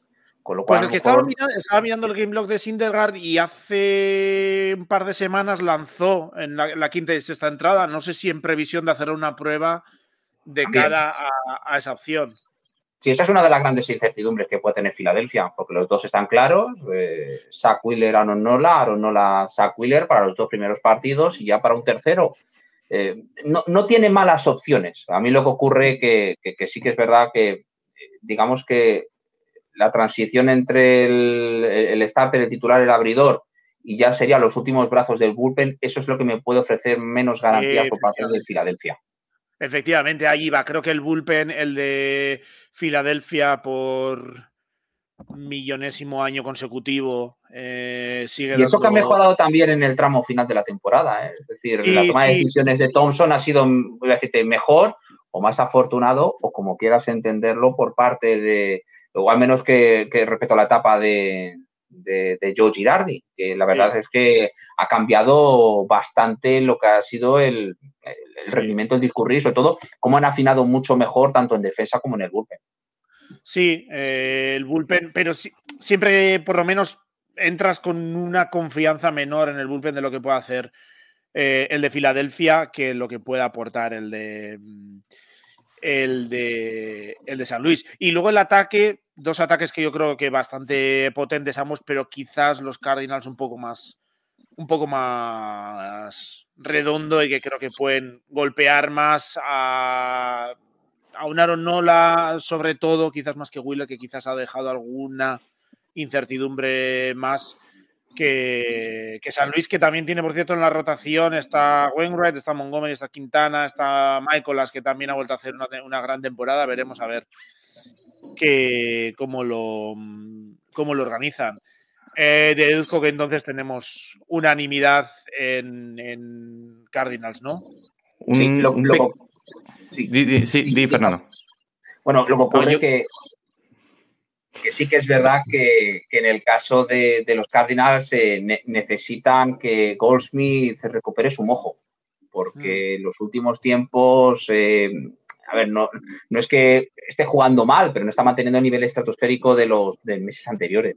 Y creo que eso es absolutamente clave, o enfocándolo desde otro punto de vista cómo sean capaces de lidiar los pitches de Filadelfia con precisamente con ese tándem que no solo son ellos, ¿eh? Paul Goldsmith y Nolan Arena. Dale, Javi. Nada, solo quería hacer un comentario porque creo que he sido un poquito cruel con los Phillies y, el otro día vi una estadística que, que, bueno, eh, comentarla porque siempre hablamos de que del picheo de Filadelfia, acabáis de decirlo del bullpen y, y demás, pues van a acabar la temporada los Phillies con un WAR, según Baseball Reference, cuartos en el picheo, el equipo con cuarto mejor WAR en picheo total, terceros en los abridores y décimos en el, en el relevo. O sea, el problema de, de, Phillies este año no ha sido el picheo. El problema de Phillies eh, es otra cosa. Tampoco es la posición de catcher, que, yo creo que tienen el, mejor catcher de. Ahí, por ejemplo, creo que gana claramente a los Cardinals, Filadelfia pero el problema es la regularidad de, sus bates y su defensa. Mira, nos decía Chemi, que esto lo ha dicho también, nos ha escrito aquí por en los comentarios, que esto lo ha dicho también por Telegram, no se ha venido. Es muy loco. Es muy loco. impulsivo que Filadelfia es un equipo peligrosísimo porque nadie se espera nada de ellos. Y Javi Cía también dice que apuesta por Phillies y en la anterior por Reis. Va un poco en contra de lo que decíamos porque vea la rotación de los Cards muy, muy dubitativa con, con Wainwright que estuvo fatal y que no se termina de, fiar de Quintana, lo cual también puede ser lógico porque también ha sido un pitcher a lo largo de su carrera de muchos, de muchos altibajos, así que veremos cómo organizan finalmente la rotación en, eh, en San Luis, en estos partidos que se juegan todos precisamente en la ciudad de, de, Missouri. El primer partido es el mejor horario para nosotros, que se va a jugar a, las 8 y 5, mientras que el segundo y el tercero van a ser ya a las 2 y media de la mañana. Tercera serie. Eh, una serie muy interesante, sobre todo porque hay un inquilino que hace mucho que no pasaba a saludar por esta, este momento del año, que son los Mariners que por fin se han metido y dos equipos, yo creo que dos franquicias que vienen en, crecimiento en los últimos años, en modos distintos, yo creo, ¿no? Eh, Toronto más a golpe de, talonario, a golpe de traer buenas piezas, también, obviamente, eh, generando mucho desde dentro con Vlad Guerrero Jr. y, compañía. Eh, y San Luis, que, o sea, San Luis, perdón, Seattle, que ha crecido mucho con toda esa camada de de jugadores que tenía en, las granjas y que parece que por fin eh, están, están explotando. ¿Cómo, ¿Cómo, veis esta serie? Que yo sinceramente creo que va a estar bastante, bastante igualada. A mí personalmente es la que más potencialmente me atrae. Eh, sin desmerecer a las otras, eh, al menos en este lado del cuadro, ¿no? De la Liga Americana. Luego la, la, la Mets Padres también me parece muy, muy atractiva.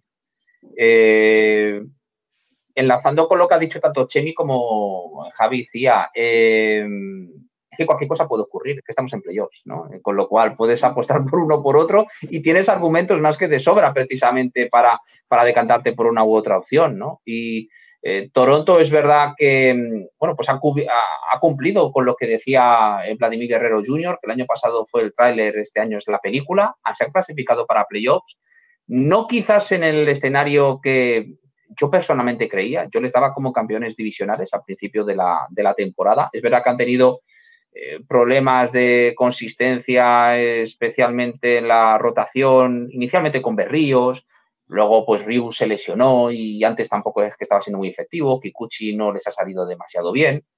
El bullpen antes de llegar a los últimos instantes de los partidos pues eh, ha tenido sus problemas hay jugadores que respecto al año pasado pues no han producido tanto, Vladimir Guerrero Jr., Bob no pocos, ¿no? Eh, pero aún así, una de las grandes historias para Toronto, pues fíjate, Alec Manoa, qué clase de temporada ha tenido. ¿Tú crees que Alec Manoa no está posicionado de cara a hacer un partido con todas las expectativas y demás y con toda la electricidad que se va a ver en el Rogers Center?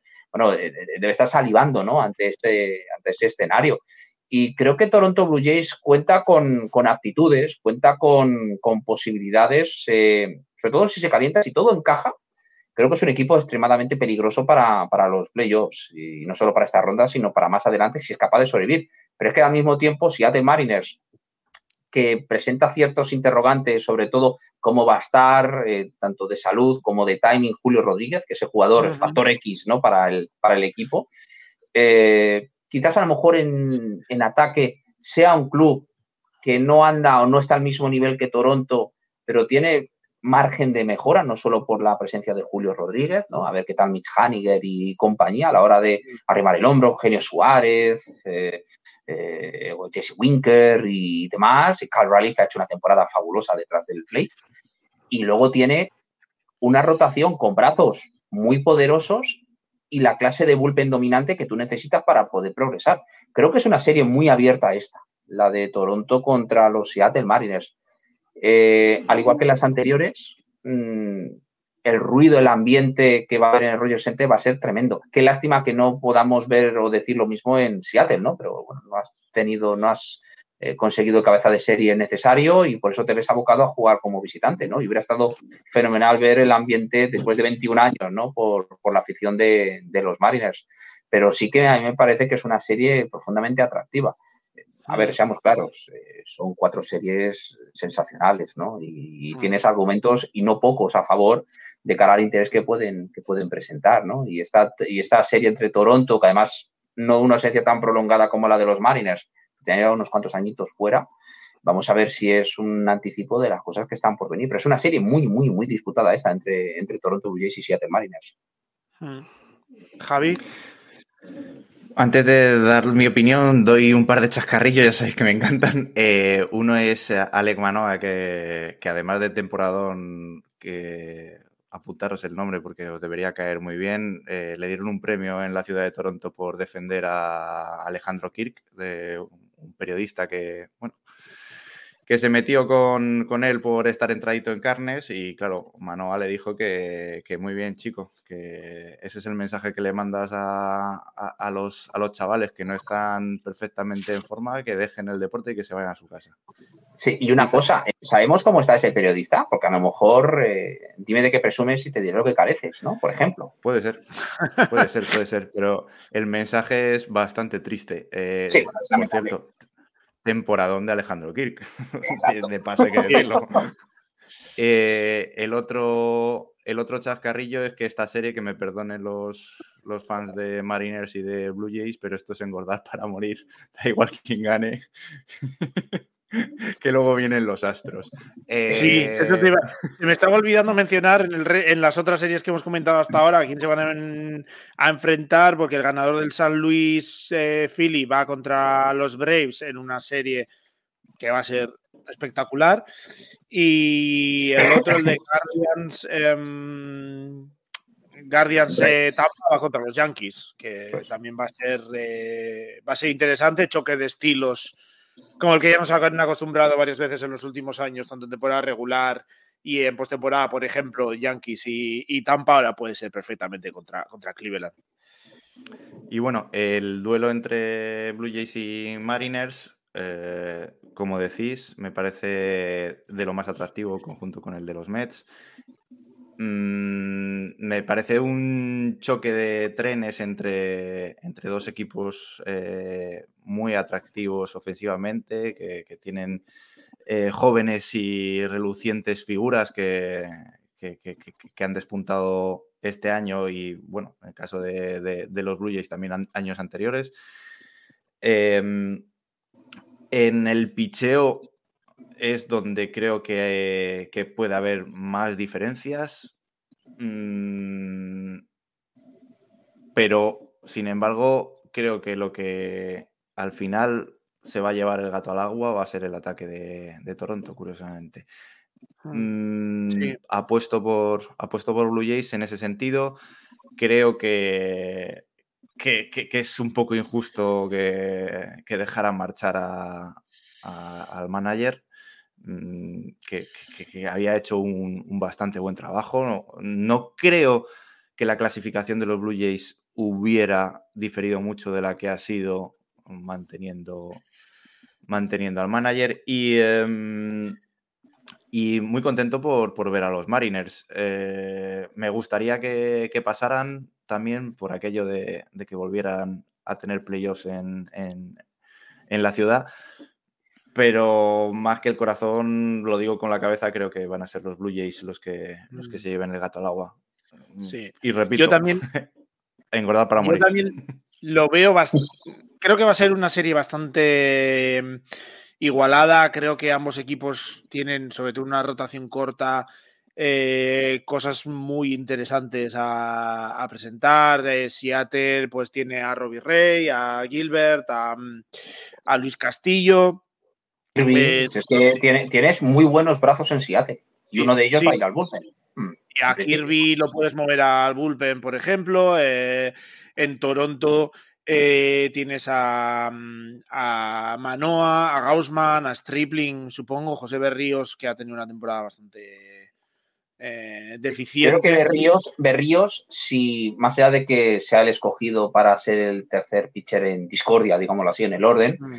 Eh, si Toronto quiere llegar lejos, José Berríos, a ver si se veía que era importante, pero ese factor X para ellos. Sí, en esta, en esta ronda igual lo pueden salvar, pero si avanzan en postemporada van a necesitar a un José Berríos que dé un paso adelante respecto a lo que ha sido el global de su, de su temporada.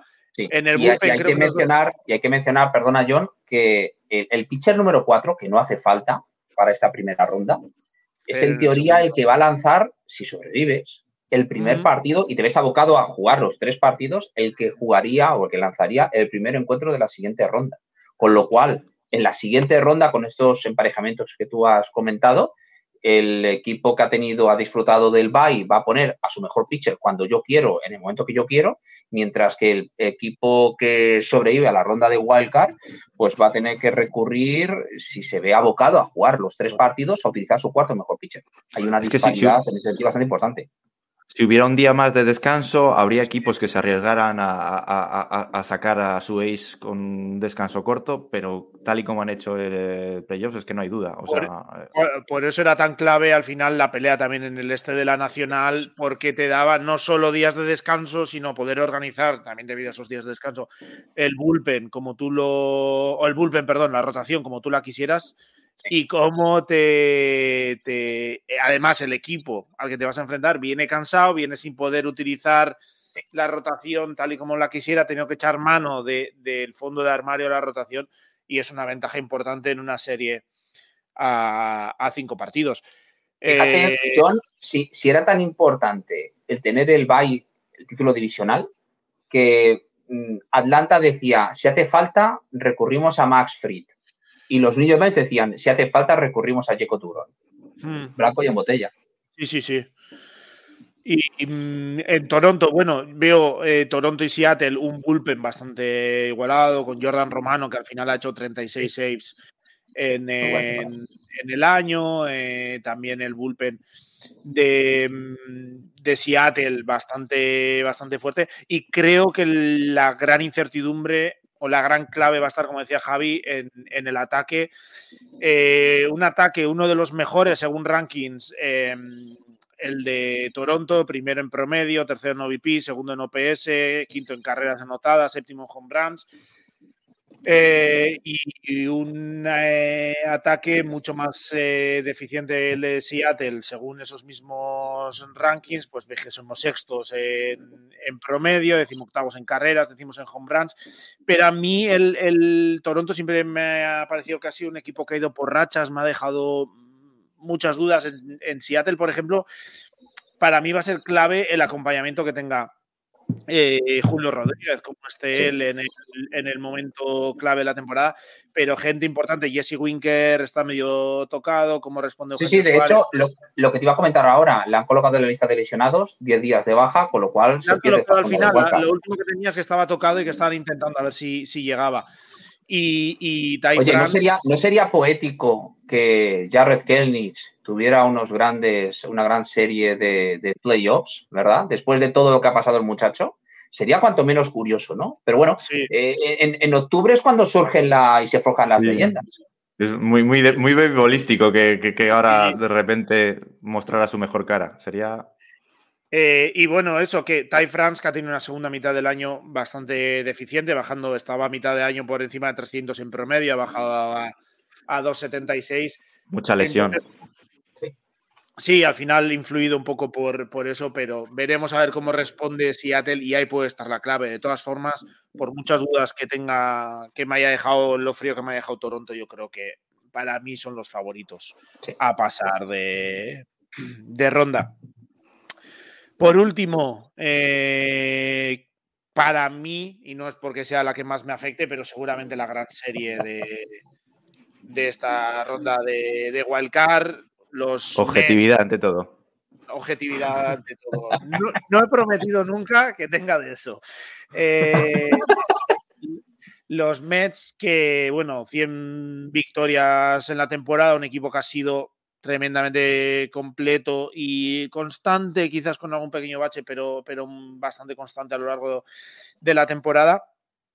Y San Diego, que quizás ha tenido más altibajos, ha ido todo el momento a la sombra de, de los em, Dodgers y luego, bueno, pues trajeron a Juan Soto, obviamente con Manny Machado de, líder, con una rotación a priori bastante profunda. No sé cómo veis eh, esta serie.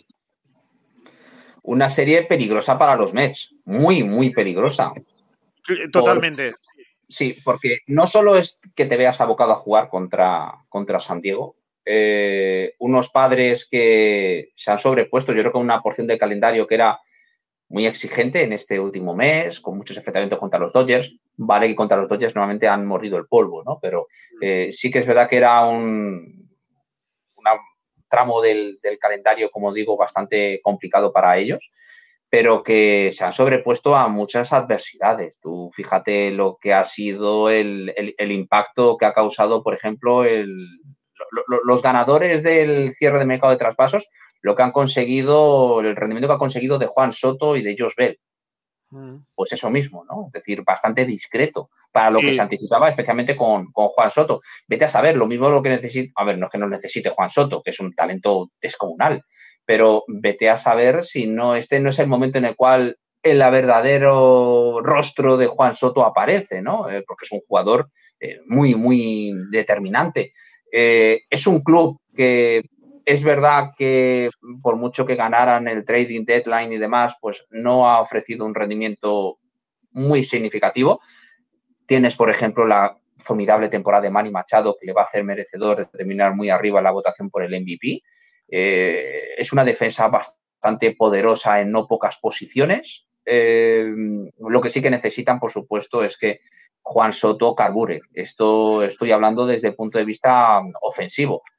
En lo que es la rotación, no necesitas más allá de tres pitchers en principio para tres partidos. Eh, Jude Darvis, eh, Joe Musgrove y Blake Snell se perfilan mm. como tres jugadores, además que están terminando muy fuerte la temporada y extraordinariamente peligrosos para, para los New York Mets, ¿no? para los bateadores de los metropolitanos.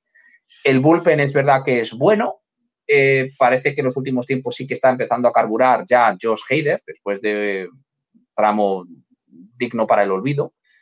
Y, creo que San Diego es un equipo extraordinariamente peligroso para, los New York Mets, pero extraordinariamente peligroso. Creo que San Diego es mejor conjunto que los New York Mets. Eso ya no lo tengo tan claro. Es que mm, yo sinceramente pienso que los Mets es un equipo muy, muy bueno, pero muy, muy bueno. Y no estoy nada de acuerdo con esto de eh, como los Mets van a jugar la ronda de Wild Card, no van a ganar las World Series. Eh, no, no. Es verdad que a lo mejor el camino puede ser más exigente, que puede ser más cuesta arriba, que si superas a San Diego, eh, lo que antes decía Javi, ¿no? Dicen, engordar para morir. Hombre, no lo creo tanto, ¿no? Pero tienes un duelo ahí, un cruce con los Dodgers de mucho, vamos, casi lo que esperaban precisamente los seguidores de los Mets, pero en otro escenario, en las series de campeonato. Y, creo sinceramente que los, que los New Mets es un equipo que está lo suficientemente equilibrado como para poder superar a San Diego. Lo ocurre que los padres son un equipo extraordinariamente peligroso, muy, muy peligroso. Mm. Yo, yo creo que te voy a dejar hablar a ti, voy a decir un par de cositas, pero mm, creo que es más divertido lo que cuentes tú. Eh, en esta serie que es súper, súper, súper interesante, aunque el horario no es el que más nos favorece, te va a tocar trasnochar, John. Em, veo a unos Mets con un factor que yo considero que es muy importante, que es el factor cabreo. Creo que están mm. enfadados.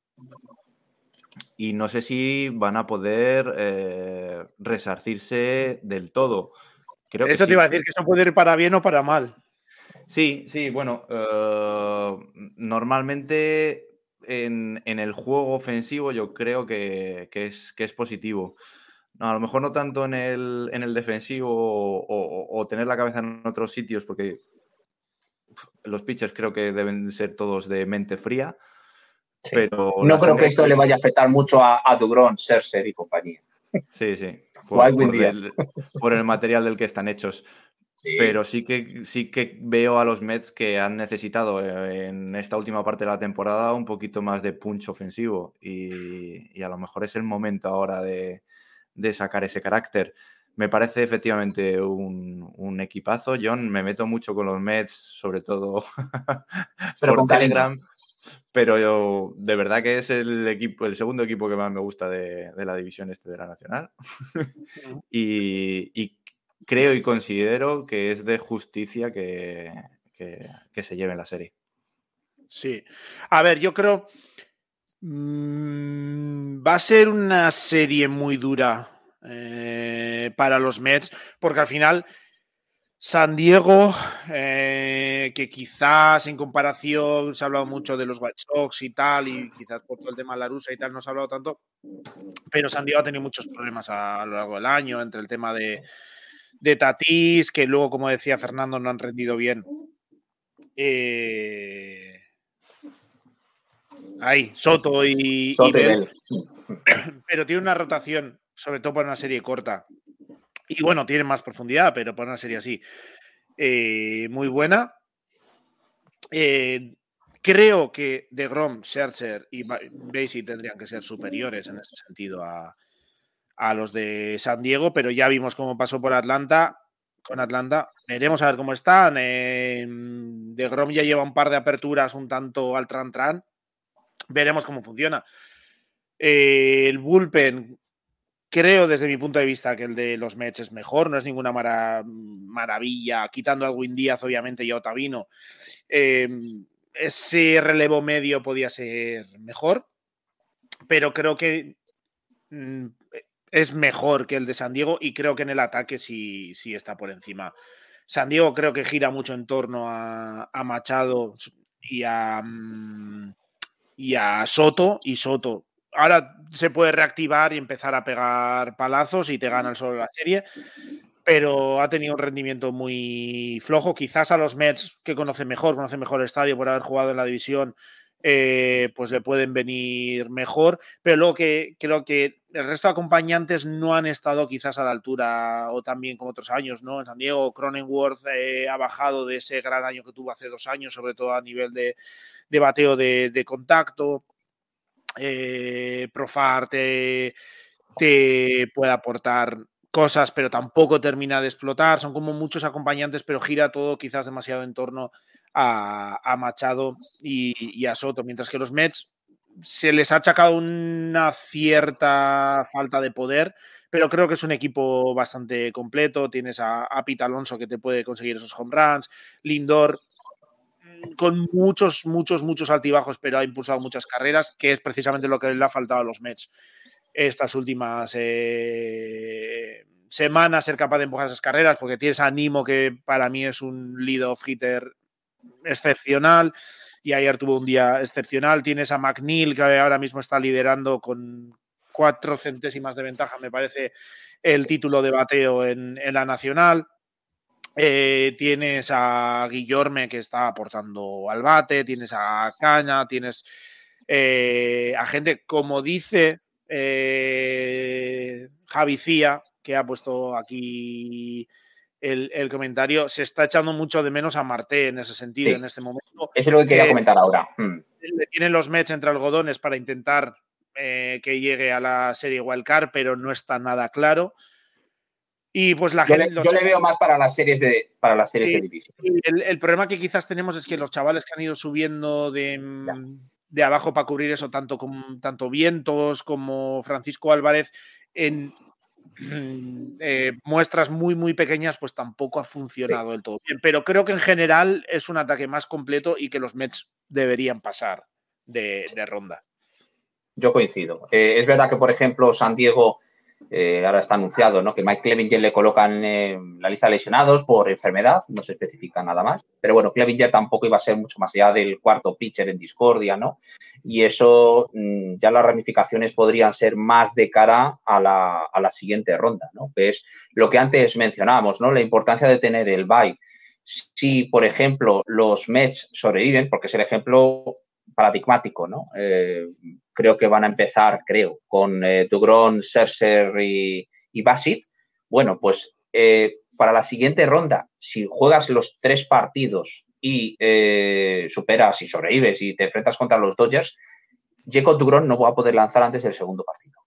Y segundo Dugron, tercero Serser, cuarto por supuesto, Chris Bassett y sería una ventaja con, considerable, ¿no? Pero yo creo que los Mets tienen la suficiente profundidad como y, sobre todo regularidad, más allá del factor cabreo que mencionaba antes Javi, creo que es un equipo que, que, tiene unos mimbres extraordinarios y aunque su camino hacia las World Series vaya a ser bastante más complicado, tanto ahora, una ronda extra, como cruzarse eventualmente con los, con los Dodgers, a mí me parece que es un equipo superior a, San Diego. No obstante, San Diego no me estaría nada que les, eh, vamos, les llevara al límite. Vamos, hasta forzar, por ejemplo, un tercer partido, vamos, sin ningún género de dudas.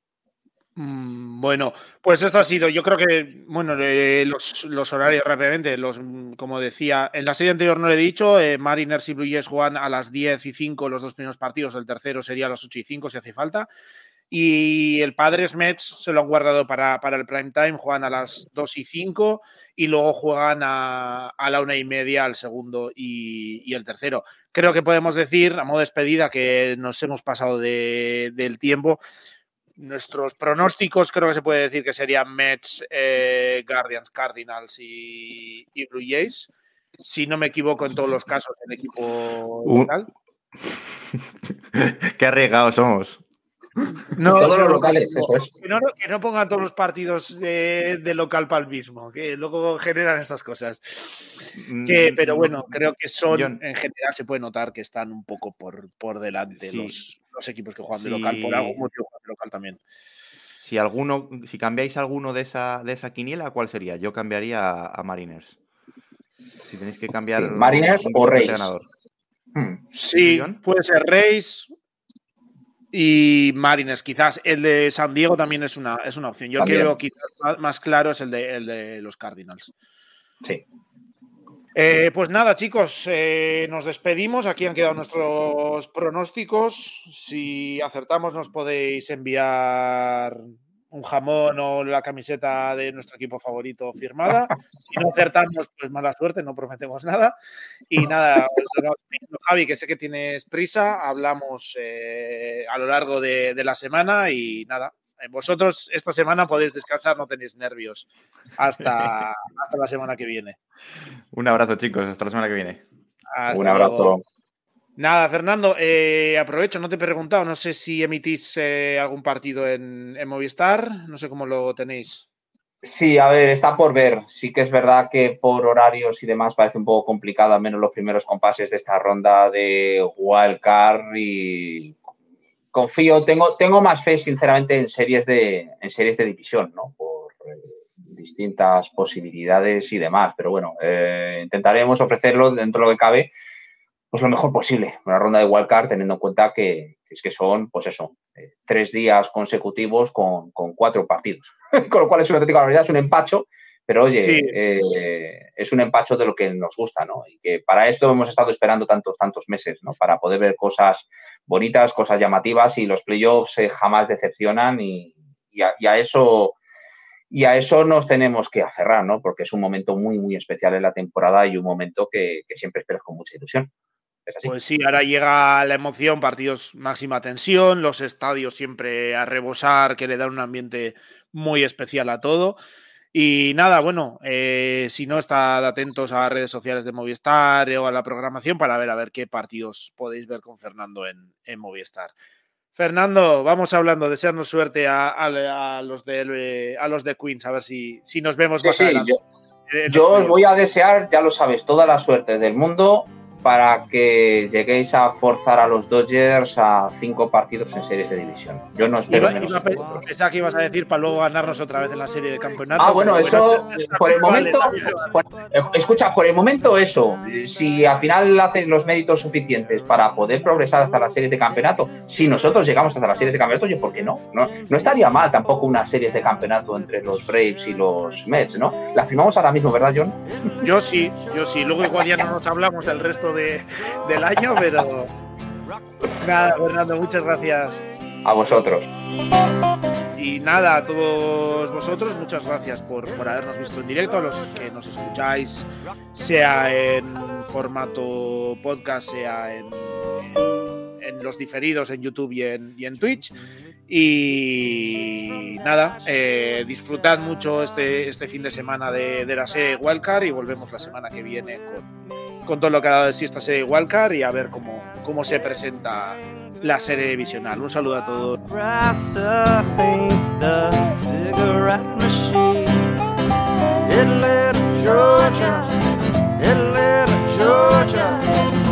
Rock and roll.